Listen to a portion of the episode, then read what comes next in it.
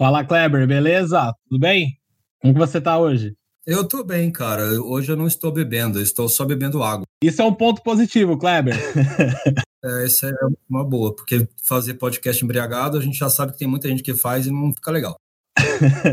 e eu quero imitar uma coisinha já do Jovem Nerd. Eu já quero deixar minha frase de efeito aí para vocês. Jovem Nerd faz isso, a gente também pode fazer. Não, a gente tá no direito. A gente tá no direito.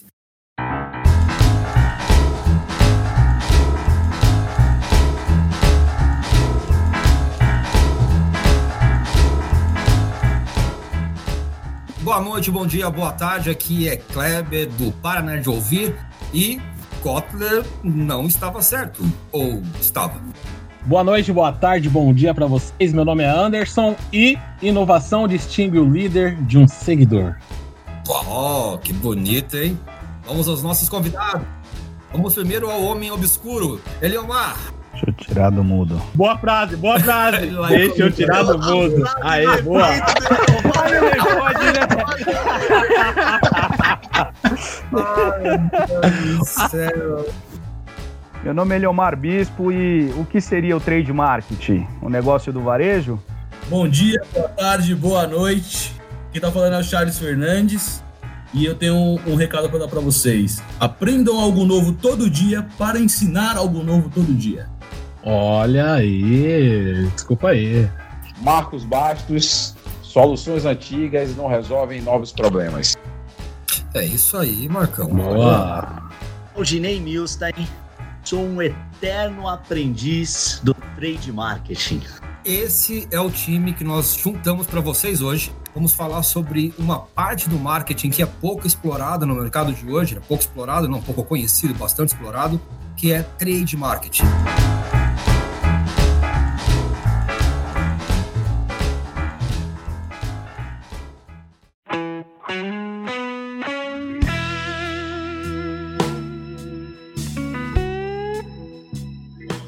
Bem, pessoal, hoje nós estamos juntos para poder falar um pouco de trade marketing. Uh, trade hoje em dia está sendo muito vinculado à venda e compra de dinheiro pela bolsa. Isso é uma coisa que está acontecendo em todos os lugares. Se vende a ideia de trade como pessoas que fazem uh, trabalhos com o mercado financeiro, mas trade não é apenas isso.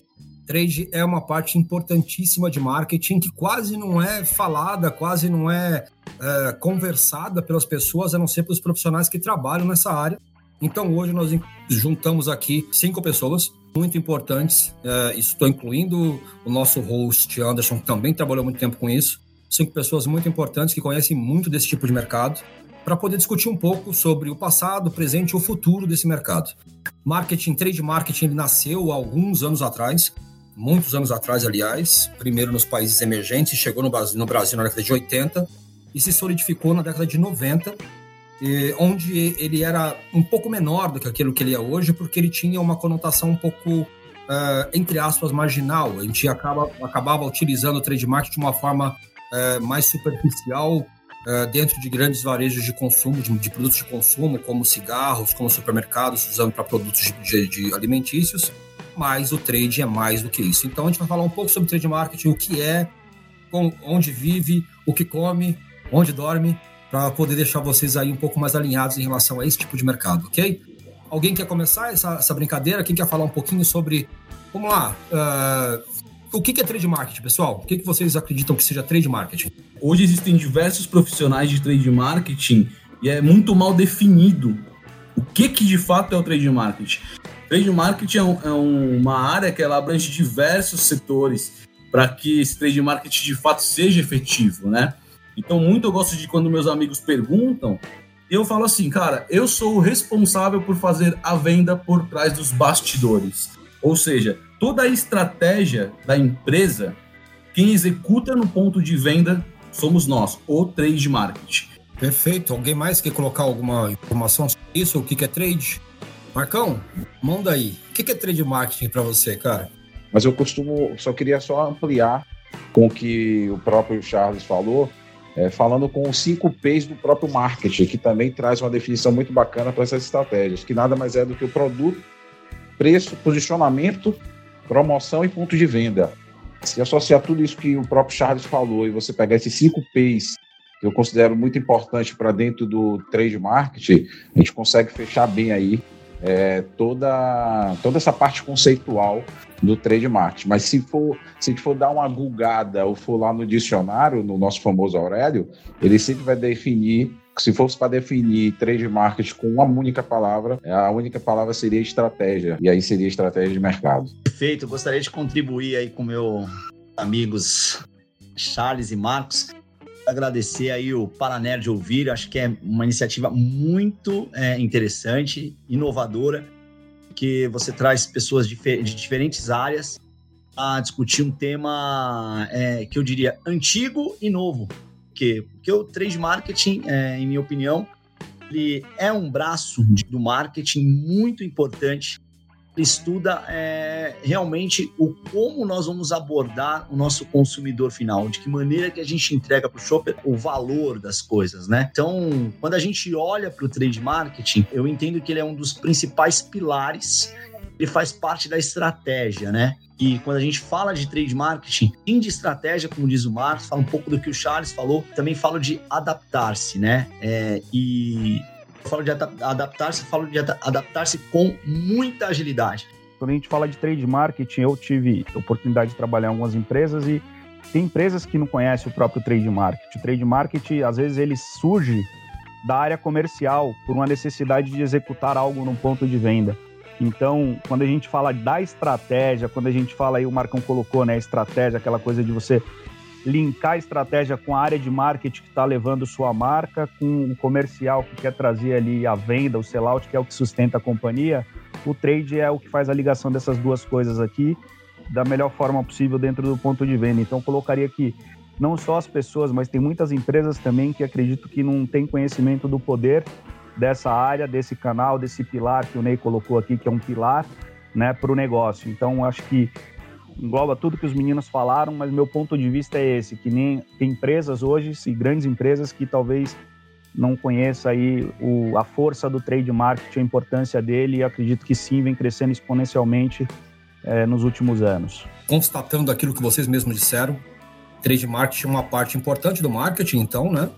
Que tem ligação com a área de vendas e que de alguma forma traz para o consumidor final uh, informações, uh, posicionamentos, uh, direcionamentos em relação a uma marca específica, correto? Eu vejo que quando você consegue reunir níveis de informação, né, da sua execução e do que foi planejado, aí eu consigo mostrar para você, empresa, o que de fato é o trade marketing, como ele funciona. E é essa informação que traz e aí é eu falo, a melhor forma de medir é a performance. Performance de share, performance de visibilidade. Mas aí entra desde controle de budget, né, de investimento, calendário promocional, ajustar isso muito bem, colocar alguns períodos de sazonalidade ou não, gerenciamento de equipe de campo. Não adianta ter uma, uma equipe é, sólida dentro de campo sem uma gestão que traga essa dinâmica, essa velocidade. Então, conhecer é, o, o mercado é, a gente está falando muito que trade marketing já é algo antigo, onde que muita gente não conhece. No entanto, ela vai passando por grandes metamorfoses, que isso vai desde o seu cliente quanto o período de sazonalidade, né?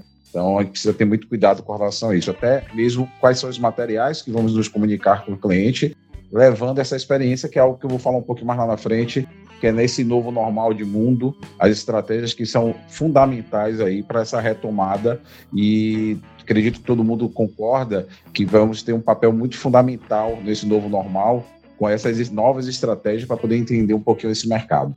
Trade marketing, então, nada mais é do que uma forma que a companhia encontra juntando marketing e vendas para fomentar a venda final para o cliente, para o shopper, observando os, os 5 Ps e fazendo com que, durante o período do ano, uh, as, as estratégias sejam bem desenhadas para cada um desses períodos confundam shopper com consumidor. Existe o shopper, que é quem compra, e existe quem consome. Aí um exemplo clássico disso, a gente pode falar de publicidade e propaganda, né? Um canal publicitário, ele gera toda uma estratégia de uma propaganda para vender fraldas, né? Quem compra a fralda é a mãe, certo? E quem vai consumir a fralda é o filho. Então, daí se dá a diferença do que é ser o shopper, é o quem compra, e o consumidor é quem recebe o produto para utilização. Vou, vou acrescentar na sua mesma, no seu mesmo exemplo. Quem compra é o pai. Quem decide a marca é a mãe. E quem usa é o filho. É verdade. Porque um dos pontos é, é identificar o shopper, né? Nós temos o shopper, o influenciador e o consumidor. A gente não pode esquecer do influenciador. Aquele que influencia a compra, mas não necessariamente compra. O shopper é aquele que vai ex executar a compra e o consumidor é aquele que vai consumir. Às vezes eles são a mesma pessoa, às vezes são pessoas diferentes. Tem um influenciador. De que forma que ele é influenciado, impactado? Então tem, né, a questão aí da estratégia do marketing, que é o impacto, e aí você influencia. É, o trade, que é a execução no ponto de venda, de que forma o impacto a pessoa que está indo comprar. No caso, a mulher já decidiu né? Mas provavelmente ela tem duas marcas. Então, de que forma eu sou impactado no ponto de venda? Então, eu imagino também que é, só existe trade porque, de alguma forma, o comercial precisa de fomento na hora da venda, correto? Sim. Só o que passa na TV, só o que sai na mídia, é, não resolve a, a compra no ponto de venda. Por que, que eu falo isso? Por um simples fato. Hoje, aqui o nosso país, né, o Brasil, o nosso consumidor é muito impactado na hora. É naquele momento. E o trade entra muito forte dentro disso. É o momento da compra, né? Como que a gente impacta ele no ponto de venda? O cara ele pode ver uma propaganda de um produto X, chegar no ponto de venda, ver aquele produto Z com um preço menor, muito melhor exposto, bem executado dentro do ponto de venda e mudar a sua opinião só pelo fato daquele produto estar melhor exposto do que o que ele viu de fato e o que ele foi para comprar. Mas quando a gente fala do shopper, quem é que vai é, atingir ele diretamente, né? Promotor de ponto de venda, né? Ou repositor, né? Eles são as pessoas que preparam um ponto de venda para que esse consumidor tenha a melhor percepção, né?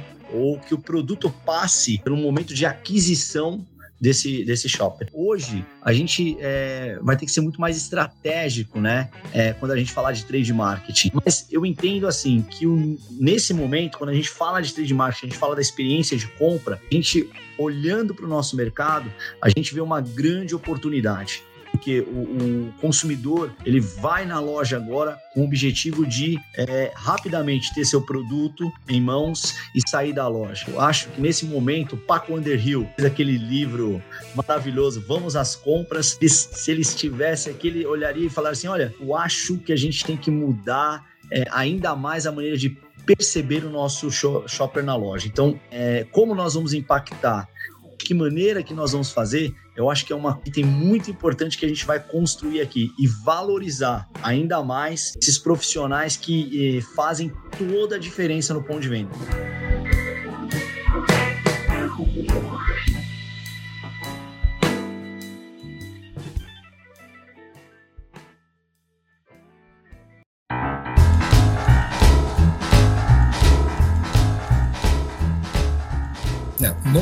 É um nome que eu fico preocupadíssimo, porque eu não queria, na história do mundo, que a gente abrisse o livro de história e falasse assim: em 2020 começou o Novo Normal.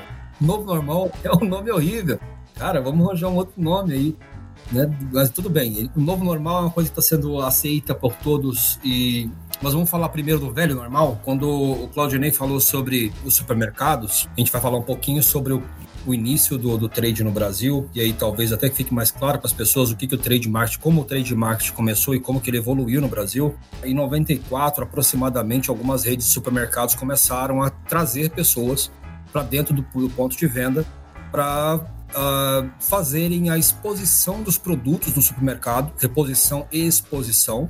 E isso não era algo que beneficiava uma marca ou outra marca, porque os, os repositores eram das próprias redes. Então, você tinha Sonai com, com grandes lojas de supermercado, Carrefour, etc. Supermercados enormes e muito importantes no Brasil naquela época, ainda mais que eles estavam crescendo muito naquele período, né? estavam deixando de ser lojas grandes em lugares é, pontuais e começaram a expandir essa, essa rede de lojas e as indústrias começaram a perceber que se eles disponibilizassem um profissional gabaritado para poder fazer essa reposição e ganhar, se possível, os melhores espaços da loja para terem aí uma atratividade maior para o shopper, para o consumidor ou para o influenciador, depende de quem esteja no ponto de venda, eles iam ganhar vantagens nisso. E aí, se todos nós voltarmos a lembrar, é, existem nos supermercados as pontas de gôndola, existem nos supermercados as gôndolas e os espaços aonde cada produto é, é, é,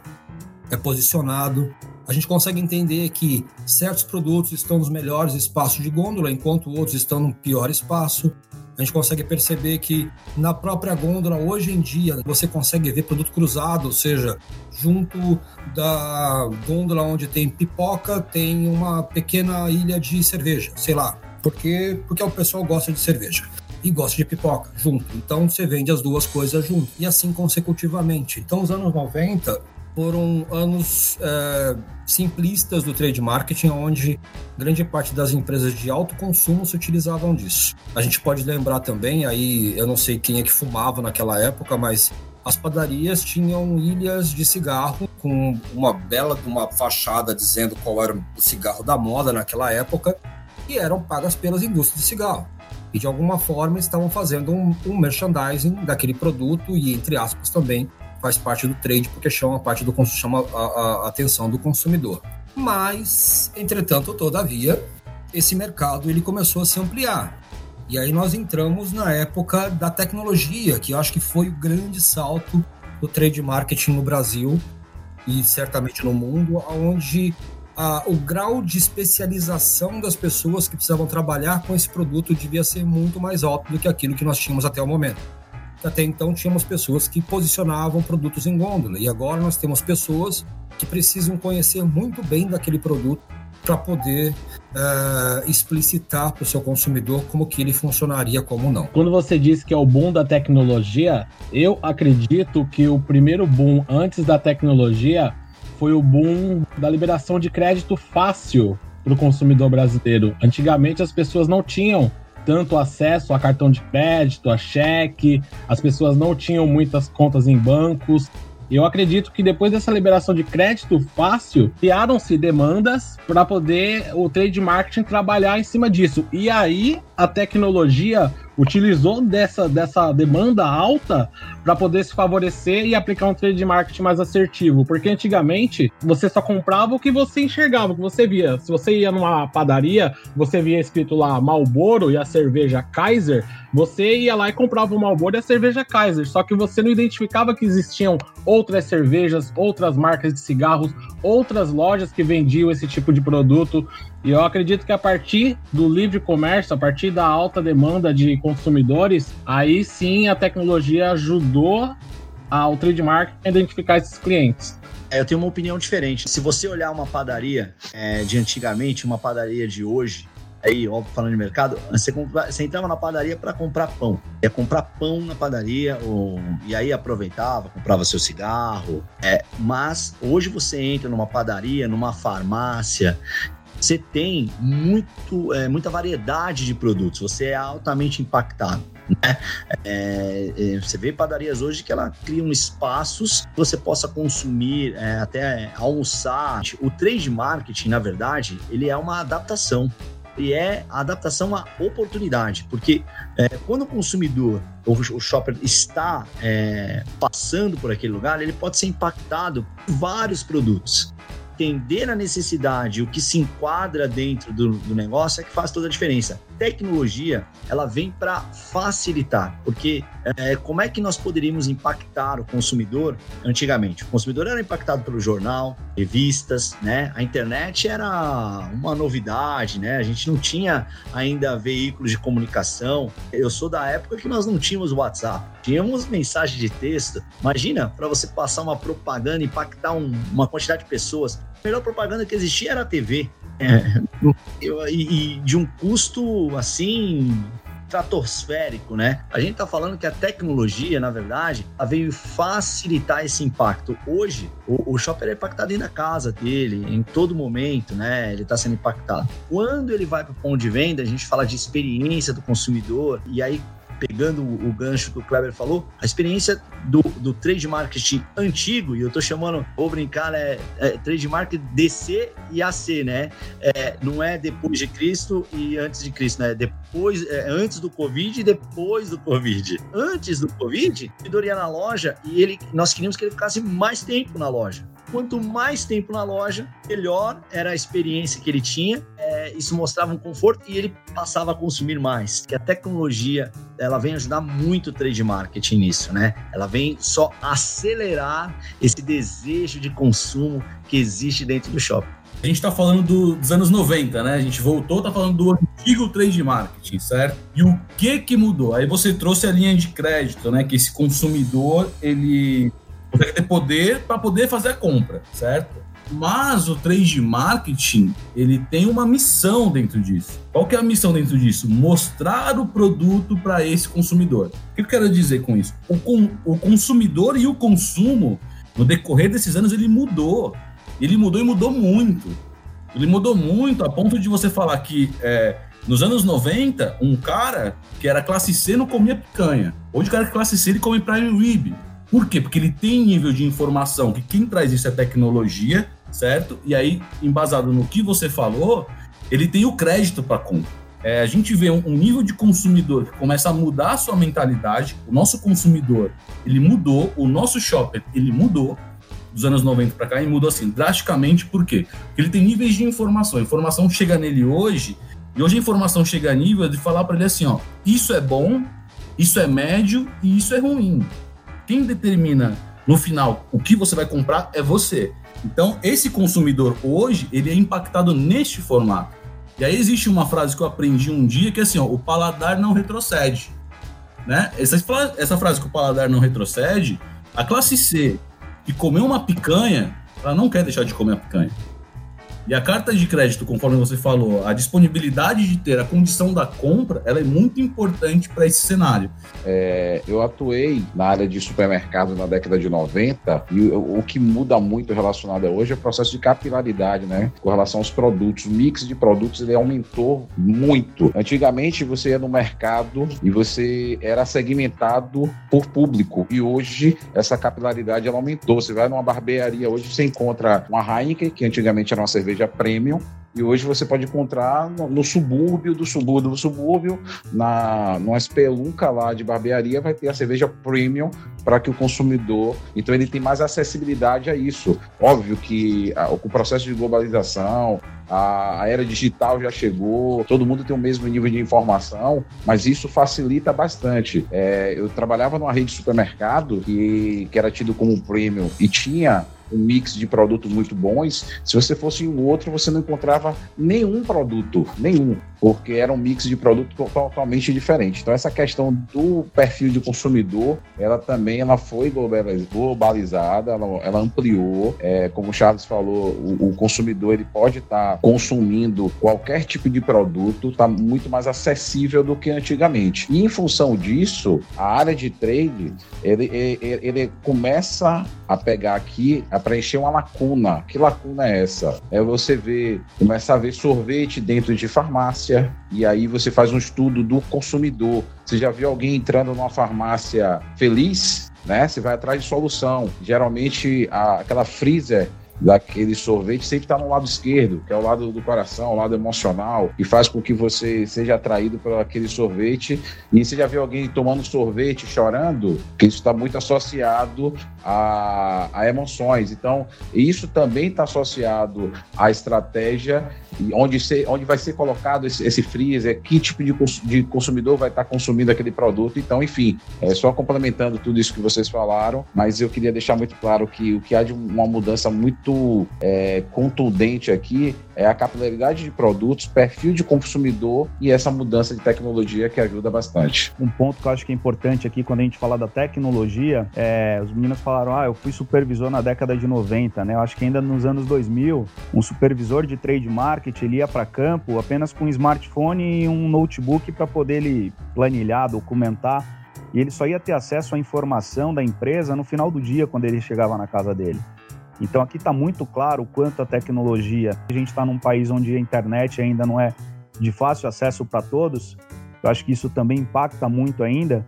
Mas assim, o cara só chegava no final do dia em casa e só no final do dia ele conseguia falar com a empresa dele através de e-mails, relatórios e tudo mais. E aí a gente fala que a tecnologia sim ela agrega e ela traz essa velocidade por quê? Porque a indústria ela precisa e ela tem um papel muito importante aqui, é que é responder ao seu cliente. Porque assim, ó, quando uma empresa traça uma estratégia, a gente fala que o trade marketing, que o meu principal pilar seria informação. Nos anos 90, eu conseguiria passar essa informação é, de tudo, toda, toda a estratégia que essa empresa colocou para a gente executar e eu passar para ela no final do mês, é muito demorado. Por que, que eu falo isso? Hoje eu posso dar um exemplo de projeto, né? A gente tem um projeto onde, onde a gente trabalha e chama gestão de execução. Cara, isso é, é sensacional, é, é coisa fantástica. Eu consigo ver o ponto de venda em tempo real. O nosso promotor, o nosso consultor, ele visita o ponto de venda na, no momento, ele já reporta quais são os preços, quais são as ações da concorrência, como que o nosso produto está executado, se a loja está perfeita de acordo com os nossos KPIs, né, KPIs que nós estabelecemos como estratégia para o nosso negócio. E dali ele já toma um feedback em tempo real, assim, ó, sua loja está perfeita sim, sua loja está perfeita não. Então, assim, hoje a tecnologia ela trouxe para nós é, algo que no passado, meu irmão, a gente sofria para chegar num nível desse. Hoje a gente está num nível muito alto, justamente embasado em tecnologia. Quando a gente olha para os anos 90, a estratégia do trade marketing estava fundada em pesquisa, né?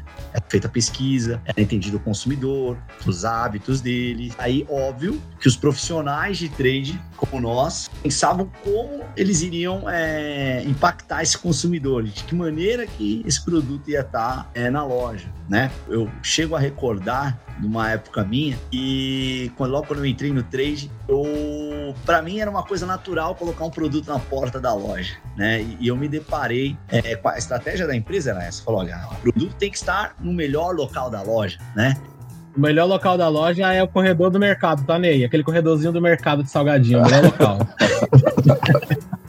Eu lembro até hoje que ia ter é, uma grande visita uma multinacional que eu trabalhava, e nessa visita ia ser muito importante, precisava colocar o produto na porta da loja. Quando você tinha que colocar esse produto na porta da loja, eu tinha acabado de entrar no mercado de trade market e eu lembro que eu fui lá na loja pedir para colocar esse produto lá e não. Nesse lugar aqui, amigo, ele é um lugar que você tem que pagar para estar aqui. Isso não estava considerado. Era considerado naquele momento, não tinham negociações entre as redes. Aliás, algumas indústrias, alguns varejos estavam preparados para aquele tipo de situação o preparo para a estratégia, ela não era perfeita, né? Então faltava, pesquisava o consumidor, sabia o que o consumidor, aliás, o shopper queria de produto, né? Mas eram os benefícios, qual era o valor que ia entregar, mas na hora que você ia para a execução disso, não acontecia da maneira correta. Aí que veio o trade marketing, né? Hoje eu recebi mais de 20 mensagens, tá? Mais de 20 mensagens de amigos meus assim, ó. Charles, você viu pão de açúcar? Tá vendendo compra duas cervejas, ganha a terceira. Eu fui até o Pão de Açúcar. Sabe o que aconteceu quando eu cheguei no Pão de Açúcar? Tinha uma fila imensa do lado de fora da loja. Por quê? Porque esses caras, eles estão seguindo as medidas. Então, assim, entra uma parte, faz suas compras e saem. E naturalmente vai seguindo um fluxo nesse formato. Todo mundo de máscara, o cara mede sua temperatura na hora que você for entrar na loja. Assim, mas para você ver, olha que negócio louco. Nós estamos no meio de uma pandemia, surge uma promoção de cerveja, compre duas, leve três e o mercado lota.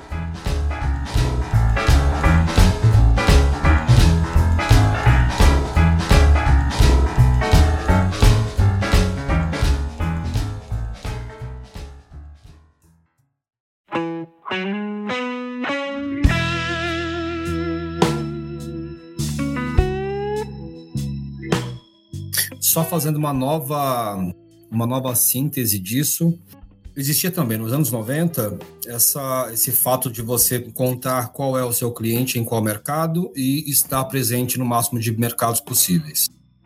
Mas isso só se deu quando, quando o Anderson entrou falando sobre demanda, sobre criação de demanda no mercado. Uh, me remeteu a uma situação que, assim, eu não queria chegar nesse ponto a falar sobre política ou falar sobre, sobre o mercado financeiro. Mas em 94 foi quando o Fernando Henrique estava em posse no governo e que a nossa inflação chegou a 4%, e só isso já gerou demanda, porque até então o consumidor já estava acostumado a comprar tudo que ele podia comprar o mais rápido possível, porque a grande quantidade de inflação que nós tínhamos deteriorava o nosso salário, deteriorava nosso, nosso, nosso poder de consumo. Então, de 94 para frente, o Brasil teve uma estabilidade financeira que gerou essa possibilidade de aumento de crédito no mercado. No Brasil, todo mundo sabe que o mercado ainda é um mercado complexo, que ainda é muito caro ter crédito no Brasil. Mas ainda assim houve sim uma abertura mercadológica e houve sim uma, uma demanda reprimida que não estava sendo uh, realmente utilizada exatamente por causa do, da nossa situação econômica no país. Daí para frente, a gente teve sim uma mudança, a gente teve um aumento de, de produtos, as linhas de produto aumentaram, você começava a estudar um pouco mais o seu shopper, o seu consumidor, entendia que você não adiantava ter apenas o leite integral, você precisava ter o leite integral, o leite com ferro, o leite com é, sem lactose, etc. A gente começou a ter um leque maior de produtos e chegaram a ter leques enormes, porque eu lembro que, como o próprio Claudinei falou, o trade é um, é um departamento de reação. É um departamento que enxerga o mercado e reage de acordo com o mercado. Então o mercado estava pedindo coisas novas, a gente teve lá um aumento de produtos e a quantidade de, de, de, SKUs de cada empresa aumentou gigantescamente. Mas depois de um certo tempo, você vê também uma regressão disso, onde você começa a separar os produtos que são mais importantes para cada consumidor e diminuir a quantidade de SKUs para que não tenha uma quantidade tão grande a ponto de perder produto. Isso nós estamos falando de consumo, de mercado de alto consumo. Né? Quando eu falei que entrou a tecnologia, é que entrou não só a tecnologia para uso no processo processo de informações e de adequação de, de, de processos e projetos que as companhias hoje, hoje usam. Eu lembro que na década de 2000 e pouquinho, 2005, 2007, a Ambev já não estava mais no mercado como estava antes, porque teve naquela época de 2000 teve a guerra das cervejas.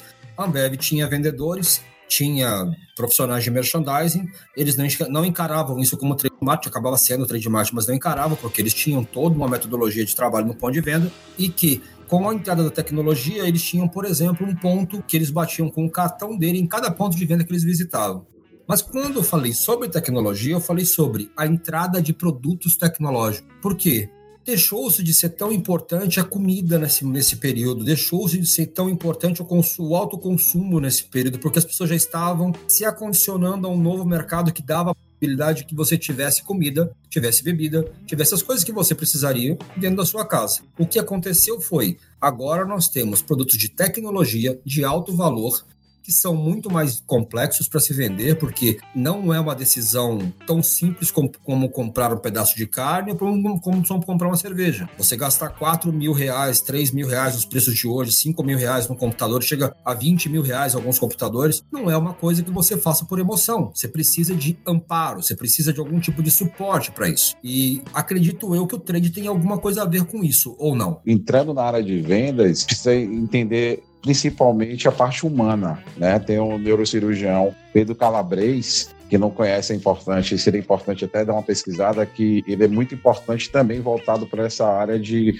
de comércio, do varejo, né, do marketing, que ele fala muito bem com relação a isso. O consumidor, independente do ano, ele vai mudar sua condição econômica, ele vai mudar, uh, entra na era digital, né, ele vai ter outros campos para poder ser impactado, mas a compra ela continua sendo emocional. É interessante é, destacar o seguinte: ele compra por emoção, mas justifica a sua razão. Vou dar um exemplo disso. O cliente ele tá pelo shopping, que ele foi no shopping apenas almoçar, né? Ele foi no shopping almoçar, ele vai passa na frente de, um, de uma loja, ele é impactado lá pela, pelo material de MTV, pelo um grande merchandise, um grande slogan lá, e, ou então uma campanha publicitária, ou até mesmo pelo 50% off, 70% off. Ele entra na perfumaria e compra um perfume. Ele sabe que tem três, quatro perfumes daquele, mas ele é impactado, ele vai e compra. Quando ele chega em casa, que a esposa vai questionar ele, e aí ele usa a razão. Ele foi impactado pela emoção, mas ele justifica através da razão. Ah, não, eu só comprei porque estava na promoção. Mesmo que não tivesse, ele justificaria. É o que geralmente as esposas fazem, né? Que o pessoal sempre tem aquela brincadeira dizendo que comprou e guardou. Eu estou falando por uma característica de consumo. Geralmente as mulheres terminam consumindo mais do que os homens. Hoje mudou, muda, mudando um pouquinho disso, mas eu falo pela característica de consumo, que todos nós temos essa, essa condição de comprar pela emoção e justificar pela razão. Quando você fala é, o que que, como que esse mercado evolui de tal forma, né? E aí você pega produtos de valores agregado e torna ele um produto acessível para os consumidores. E aí, assim, olhando para a tecnologia, a tecnologia ela, ela começa a ser acessível para todos, né? Informação e tudo mais. Então, quando a gente pega, vou dar um exemplo, um smartphone aí, Antigamente, quem tinha um smartphone? Né? Pessoas de poderes aquisitivos, pessoas que tinham linhas telefônicas em grandes operadoras aí, né? Existem várias, mas para o cara ter um telefone, ele tinha que ter um poder aquisitivo muito grande. A gente vai voltar um pouco no que o Anderson falou, né? O acesso ao crédito foi muito fácil. A gente tem grandes varejos que começam a atuar em regiões periféricas, tornando o acesso desses produtos muito mais fácil para várias pessoas. Daí você pega grandes marcas de smartphones, onde antigamente ela não se posicionava, e aí ó, vem aquela questão do posicionamento de produto, de que forma que você posiciona a sua marca e você faz com que aquela marca seja desejada, né? Aquela questão de, tipo, meu produto é um produto de valor e você pode ter. E aí você mostra para essa, essa grande massa aqui embaixo que ela pode ter acesso a isso. E ela tem, porque é o crédito. E aí você vê pessoas deixando de comer, que foi o que você falou. Existem estudos aí que as pessoas estão deixando de pagar, de comprar, de comer melhor para poder ter internet em casa, para poder se comunicar. E num momento como esse, principalmente. E aí você pega grandes marcas onde antigamente ela só vendia o produto dela numa loja de operador e ela passa a atender o varejo e colocando o produto dela em 24 vezes sem juros. E aí você vê as pessoas comprometendo lá 30, 20, até 40% da sua renda para poder ter aquele produto desejado que antigamente ela não tinha acesso. Então, para mim, o porquê que isso cresceu, por que, as pessoas fazem isso? É o acesso, a informação e sim, a alusão de que se ela tiver no meio social com aquele produto, ela, ela é aceitada, né? Ela é englobada, ela tem junto com os seus amigos ali um poder de mostrar que ela tem um smartphone legal, que ela tem um produto de marca legal. E aí eu vejo esse cenário de você ter o acesso, é, a questão de você ter a inclusão social e aí você ter o, o fácil acesso para compra, né? E aí a, a demanda. O varejo ele começa a atender essa demanda, ele começa a fazer essa distribuição. Então eu vejo que esse mercado de tecnologia ele vem avançando um pouco disso, um pouco com isso, né? Com, esse, com esses fatores aí. Então, resumindo, o que você quis dizer aí, é, sendo um pouco mais simplista, é, pela aceitação social, a pessoa é, deixa de comer melhor para ter algo que possa mostrar para as pessoas, certo? Sim, temos esse movimento aí, né? Ele é implícito. É, chegamos no momento onde os produtos de alto valor e de desejo começaram a aparecer no mercado. As grandes empresas começaram a chegar aqui com produtos especiais, TVs, computadores, telefones celulares. O mercado já era um mercado mais maduro, então é, houveram entrada de grandes players. Alguns players entraram, alguns players saíram, mas a gente sempre está tendo a manutenção desses players, eles continuam aí é, no mercado fazendo o, o trabalho de trade muito bem. E aí eu queria entender aí, depois dos anos 90 que saiu esse negócio trade roots, trade raiz, deixou de, de ser tão importante, ou é importante ainda, mas não da mesma forma. Hoje em dia, o próprio supermercado faz essa análise. Algumas empresas alguns mercados terceirizam departamentos inteiros para outras empresas administrarem. É, não sei se vocês sabem, né? Tem, isso acontece com algumas empresas. Não vou falar os nomes aqui para não dar nenhum ibope. Patrocine a gente, por favor, seria muito legal, mas não vou fazer no jabá de graça. Mas aí entrou, sim, é, é, esse mercado, que é um mercado, como eu falei. Ele é emocional, sim, ele é emocional, mas como ele tem um preço maior do que aquilo que as pessoas costumam comprar no dia a dia, é, ele precisa de um suporte, ele precisa de alguma coisa que dê para ele a certeza da compra. E eu acho que o trade entra muito nisso também, para poder é, mostrar, e aí o Claudinei até colocou isso, a experiência fazer com que a experiência aconteça no ponto de venda e ele entenda qual é o produto que ele realmente está comprando. O Charles falou, antigamente se comprava telefones baratos, hoje em dia se compra o melhor possível. Por que, que se compra o melhor possível? Por que, que, o, que o mercado mudou tanto? Me digam aí o que, que trade tem a ver com isso e por que, que o mercado mudou tanto. Telefone celular, se a gente para poder pensar, é um tipo de commodity hoje. Hoje você tem uma série de empresas que vendem produtos com uma qualidade muito similar. Muitos players mudaram, né? Então você tem, por exemplo, uma Nokia que era uma primeira colocada no mercado há muitos anos atrás e de repente apareceu do mercado. Você tem a Philips, que chegou a lançar aparelhos celulares, depois também parou com esse tipo de venda. Tinha o Easy, não sei se você se lembra, que era até a, a pilha palito. É, você tem uma série. Da época do Ney, esse aí. Entraram. É da minha época também. Por que você está falando isso? Não, não entendi. Vocês, os dois tiozinhos do grupo. Beleza, segue o jogo. Ô, ô, ô Kleber, a, a agressão. É, li, é livre.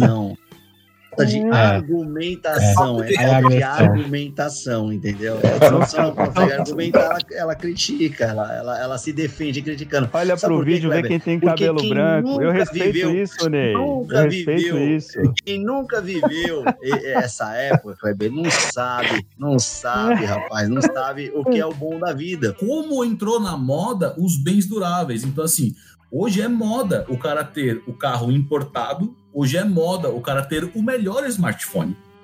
Ele vai brigar por isso, para que ele seja aceito dentro da comunidade dele, né? Se ele for um, vou dar um exemplo, né? Ele é de uma classe C.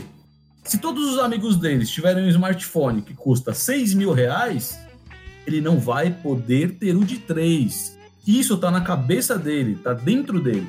Então, naturalmente, o que ele pensa? Eu vou ter que comprar um de 6 para poder estar no mesmo nível dos meus amigos, na moda. Eu acho que a mo- acredito que a moda ela é importante, ela gera tendência, mas ela não é tudo.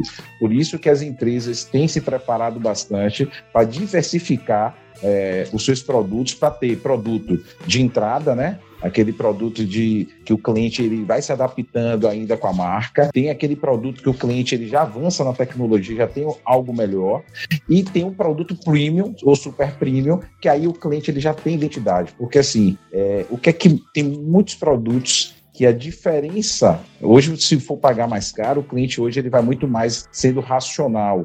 É, a- a- tem marcas que têm aparelho de, de, de 6 mil reais e tem outras marcas que têm de 3 mil reais que tem, entrega muito mais qualidade muito mais é, longevidade né que a gente estava falando agora com relação à tecnologia. O Marcão e, e Charles, é que eu discordo e, e- e o que eu concordo. Eu concordo que é, o desejo de compra tá é, em fazer parte de, um- de algum nicho ou possuir por um motivo específico, né? Por uma necessidade, enfim.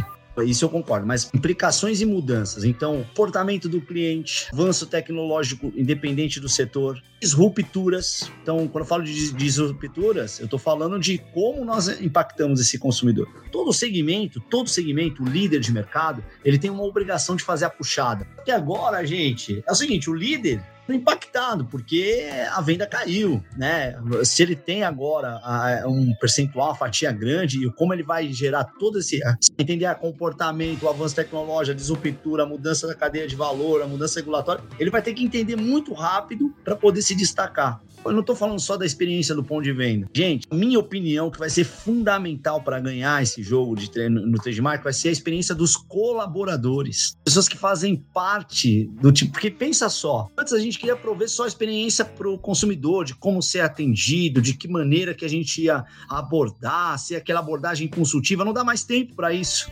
É que vai ser agora? Então, a experiência dos colaboradores, a capacitação deles, fazer toda a diferença. O atendimento, como nós vamos atender, como é que nós vamos perceber esse consumidor. Então, quando a gente olha para tudo isso, e aí falando do DC, né, é, depois do Covid, é, eu, eu acho que, que isso define, na minha opinião, como nós vamos para um novo momento. É, segundo os especialistas na área de varejo, ele fala que a experiência do consumidor dependerá, dependerá cada vez mais da experiência do colaborador. É exatamente isso que Ney falou. Então, não- você não consegue encantar o seu cliente se você não der melhores condições de sua operação. Então, o vendedor ele precisa fazer parte integrante de todo o processo. E não é somente você vender o produto mais caro, eu acho que fugiu muito disso. É você vender o, o produto certo para o consumidor certo, porque você cria um engajamento.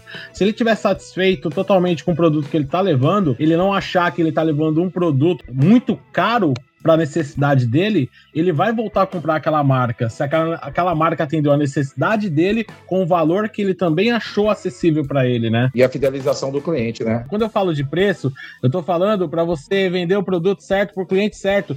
Tenta você vender um Samsung de 6 mil reais pra uma velhinha de 80 anos que vai usar o WhatsApp, entendeu? De acordo com o que o Andy falou, é justamente isso. A gente sabe que uma senhora de 80 anos, ela precisa de um smartphone que atenda a necessidade dela. Vender para ela a necessidade dela, para que amanhã ela retorne, compre novamente a nova necessidade dela, porque esse consumidor ele se renova. Eu entendo o que o Charles disse, mas eu vejo de uma forma diferente. Isso é clusterização.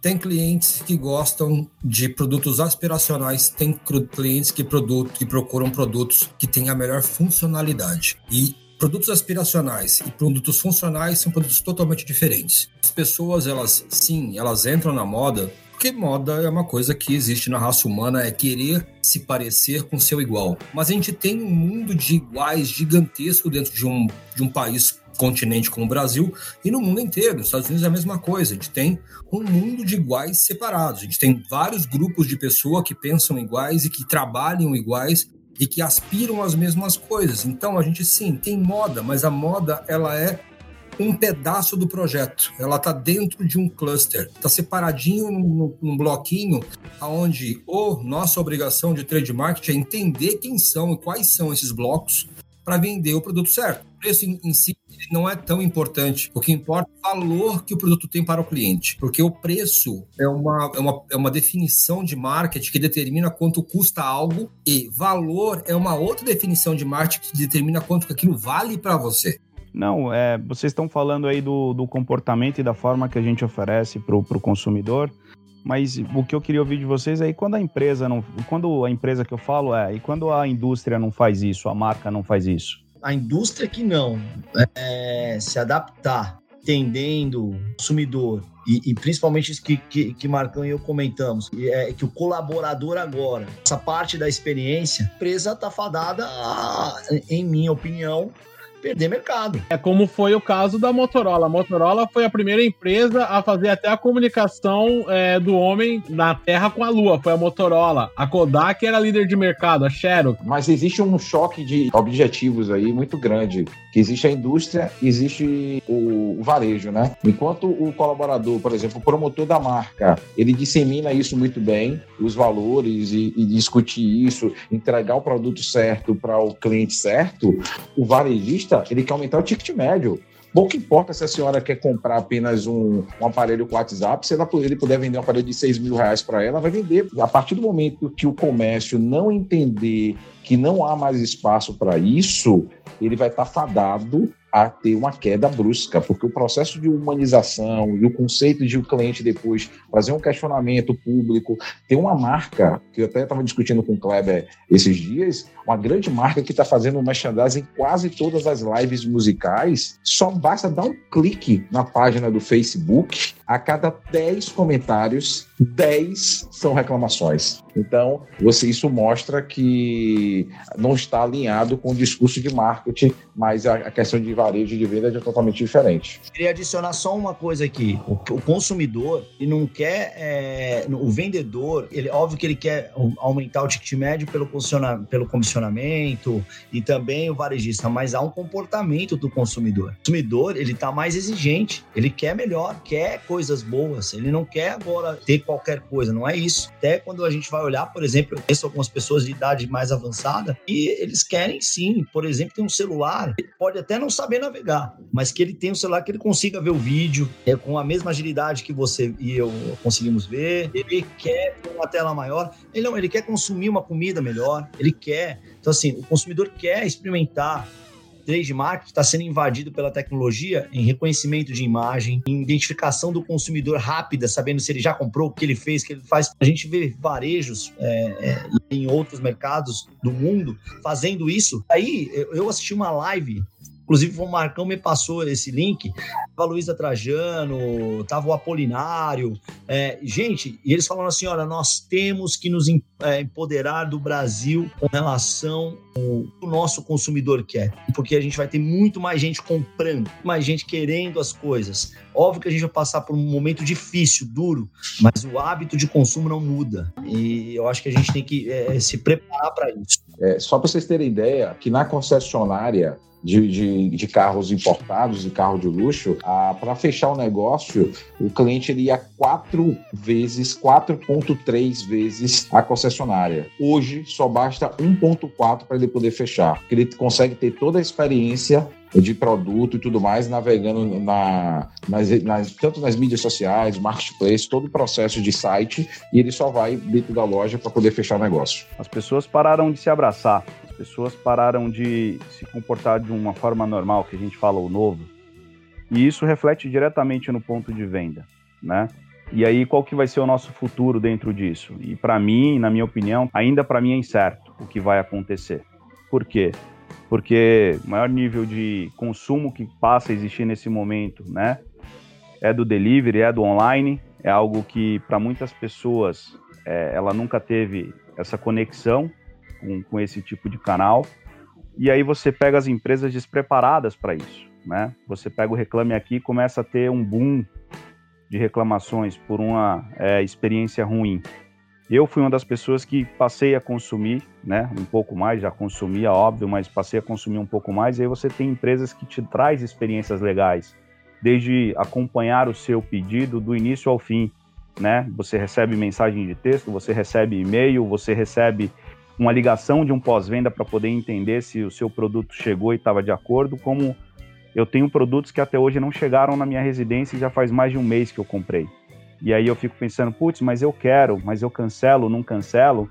Então, toda essa experiência positiva e negativa demonstra que a gente ainda não tem, pelo menos no meu ponto de vista, a gente ainda não tem nada é, estruturado grandes empresas, e aí tem poderes aquisitivos sim, se mantém, mas você pega pequenas empresas aí que muitas fecharam as portas, muitas estão tá com redução de custo. A gente tem empresas que estão estudando o novo formato de trabalho, se vai ser físico, se vai ser home office. O home office tomou uma proporção né, muito grande, onde eu estava conversando hoje com um grande amigo dono de uma rede de lojas, e ele falou assim, Leomar, no primeiro dia eu montei meu escritório na minha casa.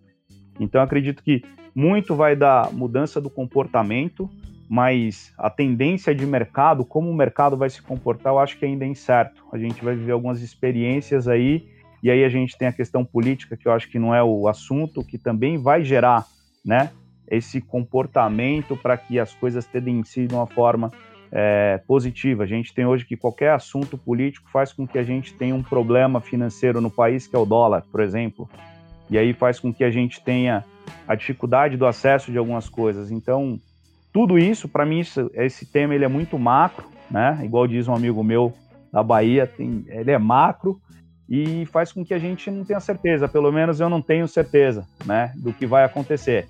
Mas eu tenho certeza que sim, que a gente precisa buscar, que a gente precisa estar junto, que a gente precisa engajar. E aí eu acho que grandes marcas vai fazer a diferença sendo humana. Eu acho que é o que a gente está perdendo nesse momento a sensibilidade do humanismo para poder simplesmente pensar no capitalismo. E aí a empresa que for humana e que ela conseguir associar isso a valor, sem dúvidas eu acho que vai é, gerar tendência, vai despontar e vai criar. O grande desafio é como abraçar sem abraçar, né? Como apertar a mão sem apertar a mão, né? É a adaptação desse novo mercado. Exato. Né, para o cenário que hoje a gente vive, e aí eu não falo nem de um pós-pandemia, né? A gente ainda vive um cenário dentro de uma pandemia, a gente vive uma crise, né? E a crise de fato ela vai ser estabelecida pós a pandemia. Hoje a gente tem pontos de venda funcional, pontos de venda que estão abertos, continuam vendendo e sim, tem oportunidade de venda e é isso que o trade olha. Como eu, trade, preciso vender e preciso participar né, para poder fazer com que isso aconteça dentro do ponto de venda. Isso não mudou. O trade ele não mudou. O trade vai precisar se adaptar pós-pandemia, mas dentro da pandemia, a gente já vê movimento de diversas empresas mudando as suas estratégias. Né? Então, assim, existem estratégias e as empresas estão muito bem setadas e olhando para isso. Né? Qual a estratégia que eu vou seguir Hoje, dentro de uma pandemia, hoje, quando eu falo que o consumidor fique em casa, como que eu vendo para esse cara? Como que eu impacto ele e até como eu posso chegar nele? O trade ele muda? Meu ponto de vista, não. O trade não muda. O trade continua sendo trade, fazendo com que as estratégias da sua empresa sejam implementadas no ponto de venda. O que muda são as estratégias.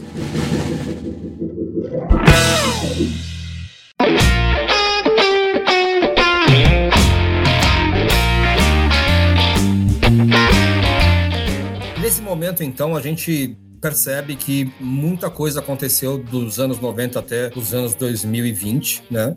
O trade saiu de, uma, de um momento basal, simples, onde só se preocupava em posicionar melhor os seus produtos nos grandes mercados, porque estava praticamente todo envolvido com mercados de alto volume. Com o passar do tempo, a queda da inflação, a demanda reprimida, a gente teve entrada de tecnologia no Brasil, a gente teve uma mudança totalmente grandiosa no Brasil em relação à entrada de novos players no mercado. Então, houve sim um crescimento tecnológico e aspiracional das pessoas em conseguirem é, adquirir esses produtos e, ao mesmo tempo, houve também um crescimento tecnológico de administração de, administração de BI, de inteligência de, de business, né, para as empresas de trade marketing, para que elas pudessem trabalhar um pouco mais, melhor. Então, teve uma demanda reprimida, teve um crescimento tecnológico, sim, que acabou amparando as empresas de trade marketing e de marketing para fazer, sim, as melhores escolhas em relação aos seus clusters, em relação aos seus produtos, encontrar os melhores clientes. Houve uma evolução gigantesca e o mercado de trade cresceu muito no Brasil. Nós temos várias agências e muitas empresas que têm departamentos de trade próprio para trabalhar o seu shopper, trabalhar o seu consumidor. E de repente a gente em 2020 se encontra num momento onde o principal canal onde trade trabalha está fechado. Os shoppings fecharam, parte de alguns comércios fecharam. A gente tem só aquilo que realmente é, teoricamente é importante, né, que é alimento, mas todo o resto do mercado acabou fechando as portas e estamos todos aguardando essa essa mudança acontecer, essa, essa, esse término desse momento acontecer. Como está o trade hoje? Vocês que estão próximos de trade, que ainda trabalham com trade, o que está acontecendo no mercado? O que, que vocês estão fazendo? O que, que as empresas estão fazendo? O que, que vocês sabem que as empresas estão fazendo para que o impacto seja o mais minimizado possível. Eu, ac eu acredito também que o maior gargalo aí, é, depois que o trade market, market estiver se adaptando, né, for se adaptando a esse novo mercado, o maior gargalo vai ser em relação à entrega, à logística, porque não adianta você mostrar para o cliente um produto muito bom, bonito, o cliente vai querer comprar, só que vai demorar de entregar, igual o caso do Eliomar, no meu caso. Aqui nos Estados Unidos, é incrível como a logística funciona. Igual, enquanto todas as empresas estavam fechando as portas, estavam demitindo funcionários, a Amazon aqui nos Estados Unidos estavam contratando. Estava faltando mão de obra. Por quê? Porque a logística dos caras são muito forte. É muito forte. Então, assim, se você compra um produto 10 horas da manhã, quando for 3, 4 horas da tarde, esse produto já chegou na sua casa. E se você não gostar desse produto, que aí vai ser a troca com o cliente, você simplesmente coloca dentro da embalagem e manda de volta para a Amazon. E ela não vai te taxar em nenhum centavo. Você vai usar, utilizar o produto, você vai verificar se isso foi realmente o que você queria. Se você não quiser, você devolve. E o seu dinheiro está na conta de novo. Eu acredito que o mercado brasileiro ele está muito atrás nisso. Esse também é um grande gargalo para vocês. O que vocês acham, é, a visão de vocês em relação a isso? Só complementando a pergunta do Kleber. Isso vai atrapalhar o trade marketing, não vai? Porque se vocês fizerem é, o papel de vocês 100%, se na hora de realizar essa entrega isso não acontecer, isso é como se fosse um dominó.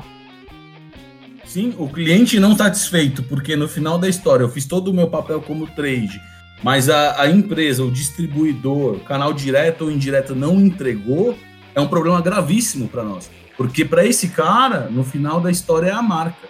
Né? É, ele vai pegar para ele assim, cara, a marca X não me entregou. Né? O fulano de tal não me entregou. Ele não vai chegar é, no ponto de entender que foi o distribuidor que não conseguiu suprir a sua demanda. Eu, eu acredito muito aí no, no que você colocou como pergunta, tá? Hoje, o, nenhum canal aqui no Brasil é um canal omnichannel. Eu falo isso, eu tô falando, não é só de você poder comprar, Andy. Os Estados Unidos está muito avançado, o, a, na verdade o Brasil aprende muito com o que acontece aí, a tendência e tudo mais. Fazendo para o nosso mercado aqui, a gente não tem nenhum canal preparado onde o cliente pode comprar na internet, devolver na loja, pegar. O Omnichannel é isso, né? É você fazer o que você quiser fazer, né? E, e, e, tem muitas leis, muitas taxas, enfim, muitas coisas a serem vencidas ainda. A logística, eu digo que é uma delas, é uma delas. O, eu acho que o principal atenção aqui é sim o cuidado com a vida. Novamente, aqui no Brasil, a gente tem discutido muito sobre dois aspectos: é um novo normal, né? E o Kleber até é, propôs aí que esse nome ele é um nome ele precisa ser vencido, eu concordo com ele. É, mas tem aí dois pensa duas linhas de pensamentos. Mas as duas linhas de pensamentos concordam com uma coisa: cuidado com as pessoas. Então, quem mais preparado, mais perceber, tiver percepção rápida e ter esse cuidado com as pessoas, cara, vai ser algo incrível. E eu, eu, eu aposto muito nisso. Será que o Covid, será que esse momento de quarentena, de em alguns lugares de, de lockdown, Será que todo, toda essa pandemia e essa mudança de conceitos humanos que a gente está tendo hoje vai fazer com que a gente tenha uma sociedade melhor depois? Você falou de missão, visão e valores. Vocês acreditam que com o cenário as empresas mudam? Uma coisa que é tão importante para elas, a estrutura dorsal, missão, visão e valores.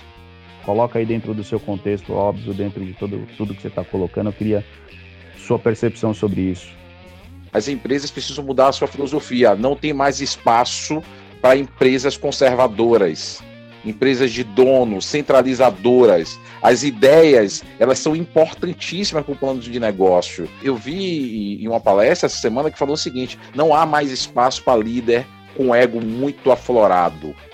Só para você ter ideia, o grande diferencial do ponto de venda sempre foi experiência. Tem uma rede nacional que no mês de maio cresceu 42% sobre o ano passado.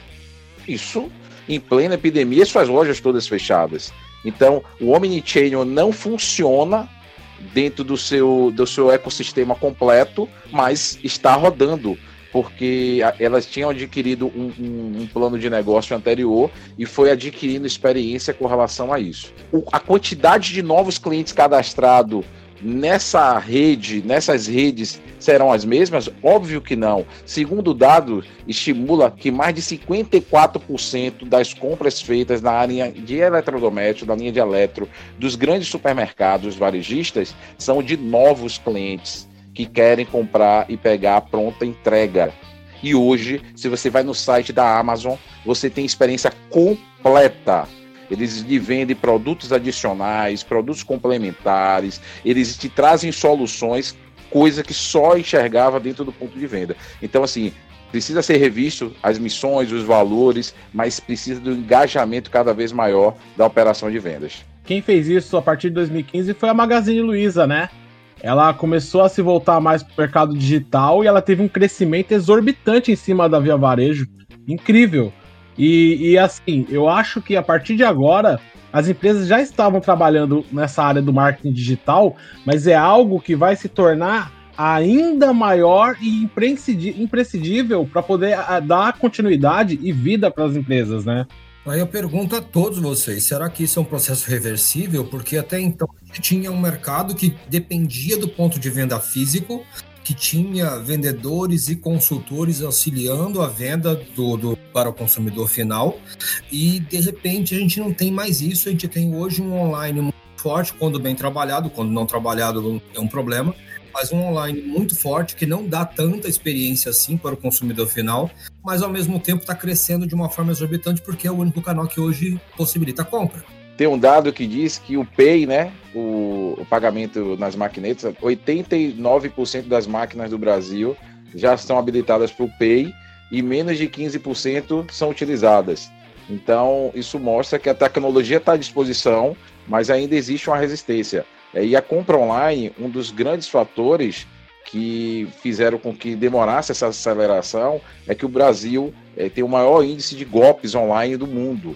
Então, isso também faz com que a percepção do consumidor seja muito receiosa. Porque se a gente parar para analisar, é, a compra online ele tem muito mais vantagens. Você pode devolver o produto, né? Caso você adquira, você tem até sete dias, você tem é, frete grátis hoje, os valores são muito mais em conta do que na compra física, mas ela especificamente ela precisa ter a racionalidade muito mais aflorada do que a emoção, porque no ponto de venda é emoção. E no processo que você senta para entrar no site, escolher. Só que tem uma coisa que nós não podemos deixar de comentar aqui, que é o seguinte: hoje, qualquer análise de ponto de venda, ela vai ter uma curva de disparidade. É tipo Ibope, né? 5% para baixo, 5% para cima. Por quê? Porque hoje não tem mais a referência para quem você está perdendo essa venda. O trade marketing não está inserido no B2C. Não, o trade marketing é inserido no B2C, gente. Pelo amor de Deus, a gente não pode perder isso jamais. Parece que a gente fala só de ponto de venda, só da loja física. Não, o trade marketing ele existe e ele é presente em todos os canais. A gente discute de uma forma que parece que assim, cara, eu preciso ter uma loja física para fazer o trade marketing. Não. O trade marketing, como eu falei lá no início, são as estratégias da minha empresa para fazer com que o produto venda, para fazer com que o produto chegue no consumidor final, indiferente de ser online ou offline. Eu não consigo entender como é essa atuação do trade marketing dentro do online, porque assim existem os, os tentáculos de marketing, de designer, é, a área comercial, que também tem as suas estratégias que alimentam esse e-commerce, né, a parte de logística e tudo mais. Quando a gente fala muito dessa questão de trade marketing, óbvio que está nos bastidores, mas ela tem uma atuação muito forte dentro do ponto de venda, dentro do, do PDV. E se, for, se nós formos olhar isso muito bem hoje, é, eu tivesse atuando dentro da área agora específica, eu fortaleci após Covid a, a rede de supermercados. Eu acredito que essa parte do trade marketing comercial, com online, ela depende muito de região para região, de país para país, porque um exemplo aqui nos Estados Unidos, uma coisa que é muito forte, você vê os americanos, eles vão até a loja, um exemplo, ele quer comprar um celular, ele vai aqui na Best Buy, ele olha o produto, degusta o produto, acha o produto incrível, conversa com o vendedor, conversa com aquele cara que está lá no ponto de venda para poder realizar as explicações e passar para ele a melhor percepção possível. O cara simplesmente agradece, em um minuto, ele entra no site da Amazon e aperta comprar. E no outro dia de manhã ele recebe o produto. Aí nos Estados Unidos você falou um negócio que faz toda a diferença. Os caras entregam em horas na casa dele. No Brasil, infelizmente, isso não acontece. Então, o cara tem horas na mão dele, ele tirar na loja. O online não está preparado para suprir 100% da venda. Não está preparado. Tanto que a gente não, não atinge esse resultado. Ah, tem mercado, alguns varejos cresceram. Cresceram adaptaram, acharam uma maneira de entregar rápido, acharam uma maneira de fazer, construíram isso, ou já vinham fazendo, ou se adaptaram muito rápido. É, segundo a Nielsen, é, hoje já somos o maior mercado em lojas digitais. Sabe? Tem mais de 107 mil novos estabelecimentos é, virtuais e antes eram 10 mil novas lojas por mês, né? um dado que uma, uma loja por mais de uma loja por minuto, uma loja virtual é aberta no Brasil. Bateu o recorde de mais de 58 milhões de compradores virtuais.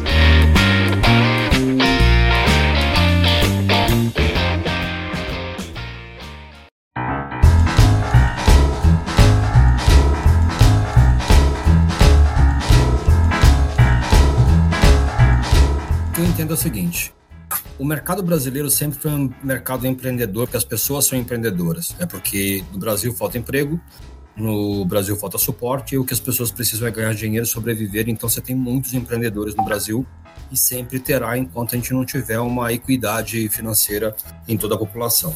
Agora, isso obviamente, né, Marcão, ia ser de alguma forma retratado no mundo online, porque se você não pode mais ter contato com o consumidor final, eu vou jeito. Então, se eu vendia bolo no escritório que eu trabalhava, eu monto um site vendo bolo pela internet. Nós temos pessoas que faziam manutenção de, de prédio, etc., que também montaram sites para poder chamar a atenção dos seus consumidores, porque é o único canal que hoje é disponível. Então, se é esse canal disponível, ele está ainda engatinhando e a gente, como profissionais desse mercado, vamos ter que estudar muito sobre ele para entender o que, que trade pode fazer no marketing digital. Porque o marketing digital, ele tem diferenças é, muito grandes de trade marketing. Trade marketing pode não ser feito por pessoas, mas ele precisa ser estudado e ele precisa ter parâmetros, né? Trade marketing a gente conhece é a indústria conversando com os pontos de venda. Trade marketing da, de uma empresa virtual é a empresa transformando as suas ideias de uma forma atraente para o seu consumidor. Então, a diagramação, precificação, facilidade de entrega, facilidade de devolução, tudo isso faz parte do trade marketing, mas também se confunde com outras vertentes de marketing dentro da companhia. Uma renovação no mercado de varejo e que a gente ainda não sabe muito bem como vai ser, mas eu, é, algum, alguns dias atrás, até assisti um vídeo que me impressionou bastante de um paquistanês que já faz um tempo que eu sigo, e ele mostra, será de verdade que a gente vai sair do Covid do jeito que a gente entrou? E como que ele imagina que as pessoas vão perceber o mundo. Por quê? Por que, que eu vou ser uma multinacional com um escritório extremamente caro, num lugar extremamente caro, tendo 200 pessoas, 300 pessoas trabalhando para mim naquele lugar, se eu percebi que elas trabalham tão bem quanto em casa? Por que, que o consumidor vai. O consumidor, por que, que o próprio funcionário pado em pegar horas de trânsito para chegar no seu escritório sendo que ele já percebeu que ele consegue produzir tão bem quanto em casa e ganhar essas horas de trânsito para outra coisa. Por que não não precisar mais morar tão próximo do trabalho, morar distantes? Por quê? Porque eu não preciso ir para o escritório e eu posso render na minha casa. O que eu preciso ter é uma internet boa, um bom computador e o tempo para poder desenvolver meu trabalho. Mas eu vou ter mais com maior qualidade de vida, porque eu não preciso mais morar nos grandes polos, eu não preciso mais pagar aluguéis caros, as empresas não precisam mais pagar escritórios caros, eu não preciso mais ficar o tempo todo dirigindo meu carro para lá e para cá. Ou seja, existirá sim uma disrupção no mercado que vai trazer uma série de consequências que a gente ainda não sabe, mas que elas precisam ser estudadas. Né? Já vê lojas assim que hoje são basicamente showrooms para as pessoas que vão comprar na internet. Então, se eu quero comprar, tudo bem, eu vou sair. Hoje eu posso sair, não tem mais doença, mas eu vou naquela loja eu quero ver algumas coisas legais que eu quero comprar e na internet eu vou lá e, e uma compra. Estou errado na minha, na minha retórica ou vocês acham que isso é uma coisa realmente factível? Acabei de mandar um link no nosso grupo, mostra que 74% das empresas é, entenderam que o home, home, office é factível, porque as pessoas não acreditavam que podiam produzir. O que você disse, é, Kleber, faz sentido. Para para pensar, por que, que a gente é, precisa um custo, espaço físico, eu posso ter um colaborador rendendo mais da casa dele, garantindo as entregas e performando. É óbvio que quando a gente fala do varejo, né, as lojas físicas elas vão existir. Mas eu, eu vou dizer, o mercado muda, né? Mercado imobiliário, coisas passam a ter outro valor, né? Existe um outro peso, né? Na, né nisso que você disse. Então, eu, eu também acredito muito nisso, que a produtividade ela vai fazer diferença. Ela está linkado a exatamente a você ter um custo-benefício. Né? Qual é o custo-benefício que vai gerar uma entrega melhor? Imagina esse hoje com restrição, a gente tem um super potencial acontecendo. Imagina tirando essa restrição. Tira essa, essa trava chamada Covid e coloca esse potencial todo para rodar. Então tem empresa rentabilizando. Gente, escolas. Dá um exemplo, escolas. As escolas hoje elas estão fechadas, cobrando um valor algo que elas cobram e elas não estão tendo custo. Custo, material de limpeza, água, luz, funcionário, rentabilizando assim absurdo, né? Aí a gente vê um movimento a isso melhorar. Aí a contrapartida vem. Qual que é a contrapartida? A nossa, agora o pessoal está tendo aula em casa. Gente, vamos lá, hoje viramos pedagogos, né? É, agora damos aula. A gente, além de ser profissional de trade, a gente dá aula agora para os nossos filhos. É... Aí a gente fala assim, peraí, tô pagando uma instituição para ensinar o meu filho, agora eu tô com ele ensinando. Aí vi dois vídeos já, né? Que é engraçado. Um vídeo do, da mãe dizendo, não aguento mais, quero. Cadê essa escola que não abre? Mas o melhor vídeo foi do filho. O filho dizendo, pelo amor de Deus, volta logo à escola porque eu não aguento a minha mãe.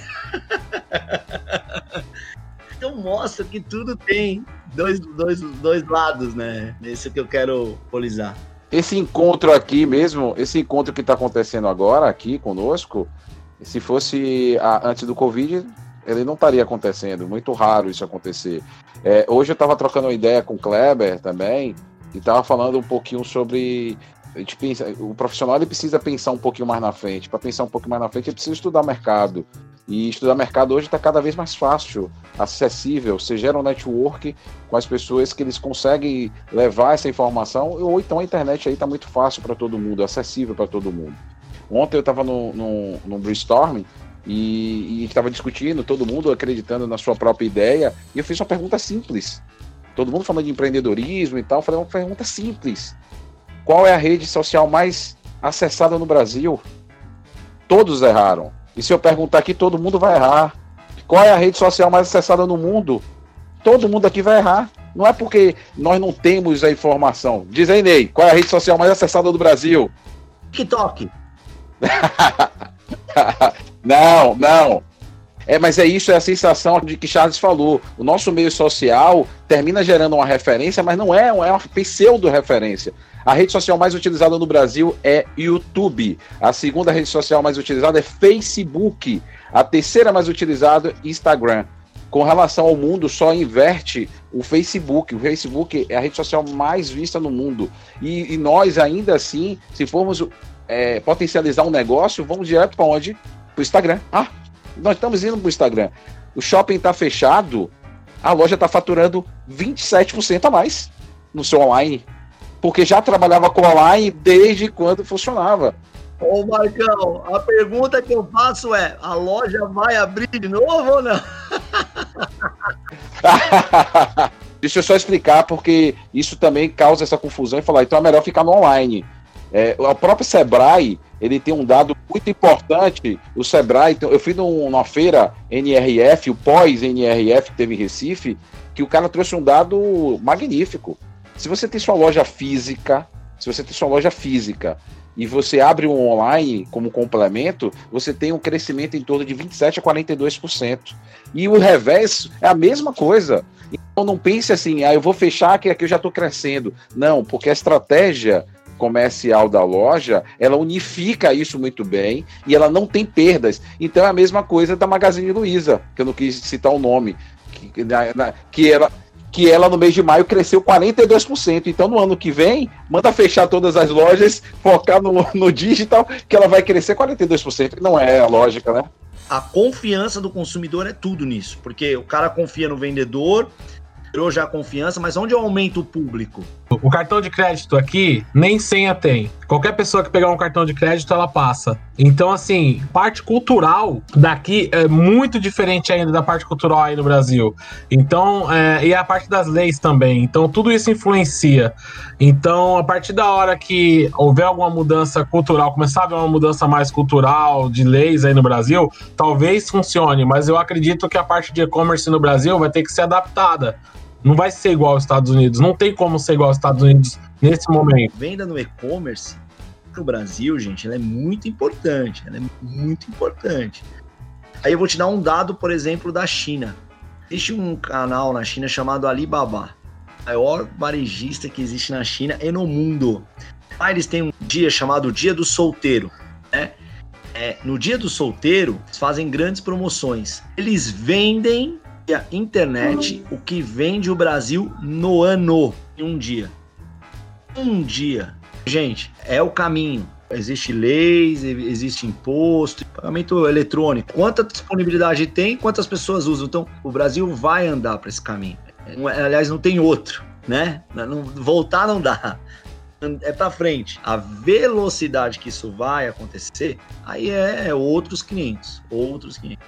O ponto de venda ele não vai acabar a gente tem uma alta demanda para o online que em algum momento acredito que ela vai ter o declínio também, porque as pessoas elas estão acostumadas. Eu tenho pessoas dentro de casa que tá, só tá esperando as coisas abrirem, famílias, né? Tipo, pessoas da minha família que tá esperando o ponto de venda abrir para poder ir até lá.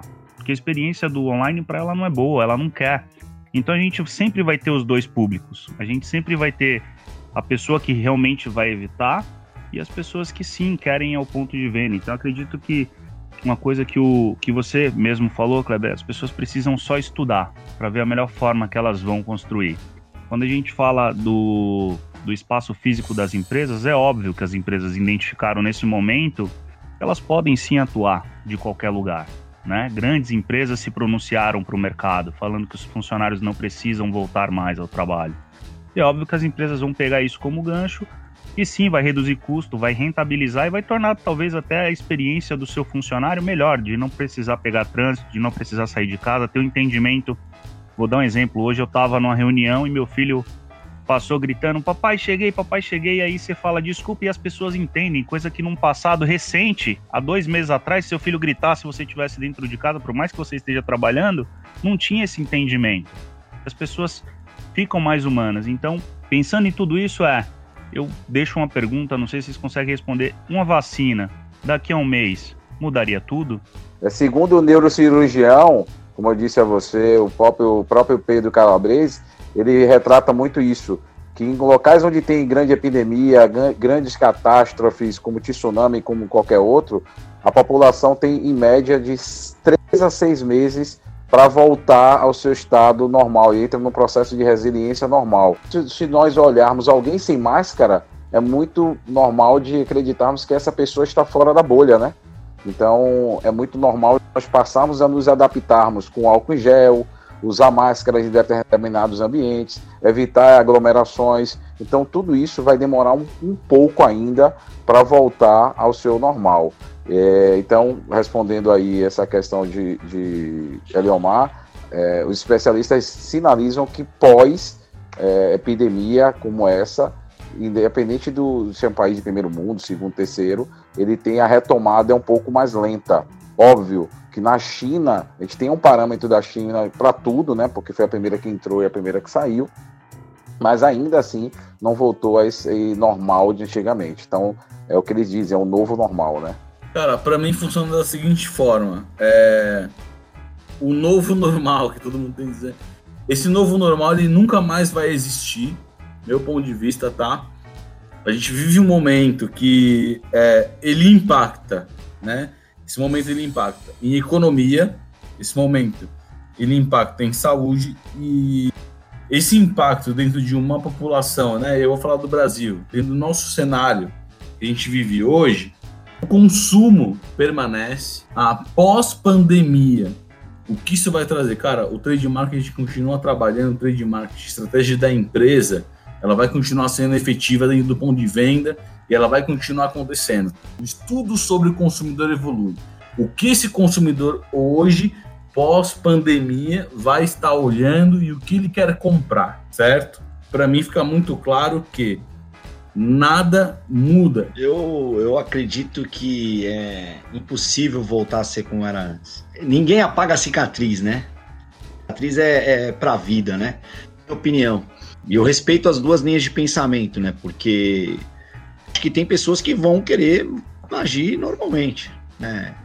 Eu acho que a grande maioria é, vai, vai é, diferenciar no sentido de tomar cuidados, né? É, existem aí, é, existe um estudo chamado Os Rinocerontes Cinzas, tem até um livro disso, depois eu recomendo para vocês, passo para vocês olharem. Falam de vários, é, várias, é, vários vírus podem surgir que eles acabariam com um terço da população do mundo, por exemplo. É, e eu acho que muda, muita coisa vai mudar, sim, e vai mudar para melhor. É, nós vamos evoluir com isso. E essa evolução ela não para. Eu acho que a gente acelerou alguns anos. Né? Mas eu também tenho uma regra de fé. Eu acredito nas pessoas. Eu acredito no ser humano. Eu acredito nele. Então, eu acredito na melhor. É isso que eu acredito. Eu acredito que o que muda vai ser o comportamento das pessoas referente à, à forma de se portar, o cuidado com a saúde. Se a gente parar para pensar que as pessoas não sabiam lavar as mãos direito, né? Então acho que esse tipo de coisa sim a gente vai evoluir, porque a informação a todo momento, a mídia ela traz isso. E sim, né? Pelo menos eu aqui eu tenho várias pessoas próximas que perdeu alguém com essa pandemia. Então não tem como não mudar. Muda porque o que o Ney falou é verdade, cicatriz você não apaga, e uma perda principalmente. Então a gente falar que as coisas voltariam ao normal, acho muito difícil, porque quando você olhar para o seu amigo, para sua amiga, para o seu vizinho, você vai saber que aquela pessoa perdeu alguém. E a partir daí você tem uma mudança de comportamento. Falando do trade, eu acho que ele vai sim mudar, o online sim vai crescer, a gente sim tem é, vertentes aqui que vai dar certo, dependendo do produto não vai dar certo, porque você imagina, hoje o cara compra um carro sem sair de casa, mas a melhor experiência que você tinha com o carro era fazer o test drive. Eu acho que tem canais que sim vão evoluir muito, tem canais que não, que a gente vai ter que voltar para offline e lá de alguma forma a gente vai ter que se reinventar.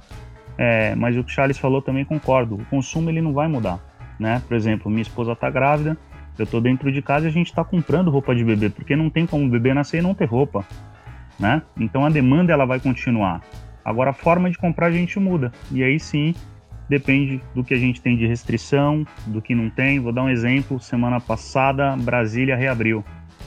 E teve alguns shoppings que não conseguiram controlar a entrada do público. E a gente tinha lojas lotadas com pessoas querendo comprar. Que eu repito, para mim ainda é uma incógnita. É, a gente tem trade marketing, a gente tem estratégia, a gente é, transforma tudo para que o ponto de venda aconteça. Mas para que o ponto de venda aconteça, exige de pessoas. E é, é justamente onde eu mais quero me embasar: pessoas. Eu tenho N promotores trabalhando no ponto de vendas, eu tenho repositores, eu tenho supervisores, e eu quero aqui eu deixar para eles assim, ó, um parabéns por tudo que eles têm feito no ponto de venda. A ponta da lança que é quem faz com que isso aconteça no final do nosso dia e é quem traz a informação e é quem faz com que as nossas estratégias sejam executadas no ponto de venda. Beleza, galera? Valeu! Primeiro, gostaria de agradecer ao canal para Nerd Ouvir. Muito obrigado pelo convite. Para mim, uma honra dividir a bancada do programa com esses monstros do trade principalmente nesse momento difícil de travessia para o novo normal, que com certeza vai exigir ainda mais de cada um de nós, exigir cada um precisa estar cada vez mais preparado para esse, esse novo normal. E gostaria aqui de me despedir com uma, uma frase que eu carrego muito na minha trajetória que é, não é o mais forte que sobrevive, nem o mais inteligente, mas sim o melhor que se adapta a essas mudanças. Então, passamos a nossa vida toda falando muito de resiliência, né?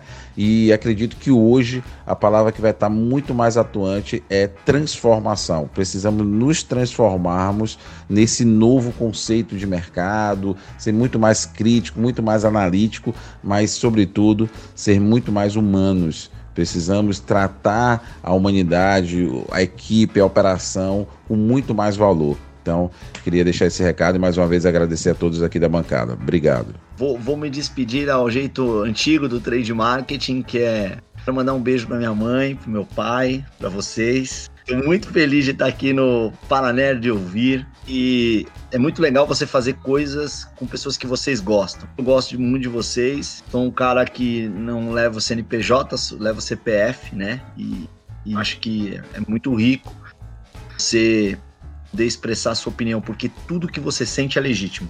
Foi incrível, sensacional é, estar com vocês aqui, tá? Valeu mesmo. Ó, um romântico do trade marketing. Beijo para vocês. Eu, de verdade, eu quero agradecer você e o Anderson. É, queria parabenizar, desejar sucesso com o canal. A gente sempre vai estar aqui porque somos amigos, né? E, enfim, sucesso para vocês e obrigado pelo convite. Sempre vai ser um prazer estar com vocês. Eu quero agradecer a todos vocês que participaram aí da, do programa do podcast. Como eu gosto de falar pro Kleber, isso foi ao vivo e o Kleber fala que não é ao vivo, que isso vai ser editado. Mas a gente está falando aqui ao vivo e assim, eu absorvi bastante coisa. É muito importante a gente ter ao lado pessoas tão capacitadas, tão extraordinárias como vocês. E a cada dia, a cada encontro, mesmo que raro, que eu tenho com vocês, eu aprendo cada vez mais, tá bom? Obrigado mesmo de coração. E eu também quero deixar para vocês o e-mail do Paranerd Ouvir, que é paranerdouvir@gmail.com. Lá você pode dar sugestão, dica e você também pode falar sobre o episódio que você ouviu, que a gente vai ler o seu e-mail aqui no ar, ao vivo.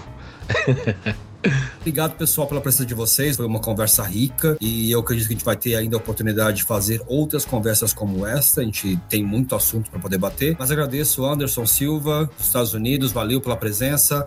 Claudinei Mitzwatz, é, alguma coisa parecida assim, uma Claudinei da Silva. Muito obrigado pela sua presença. Marcos Bastos, muito obrigado pela sua presença. É, Charles Fernandes, muito obrigado pela sua presença. E Eliomar Bispo, que não é padre, mas é bispo, muito obrigado pela sua presença. E assim a gente termina mais um para Nerd Ouvir. Até a próxima. Ari, um abraço a todos vocês.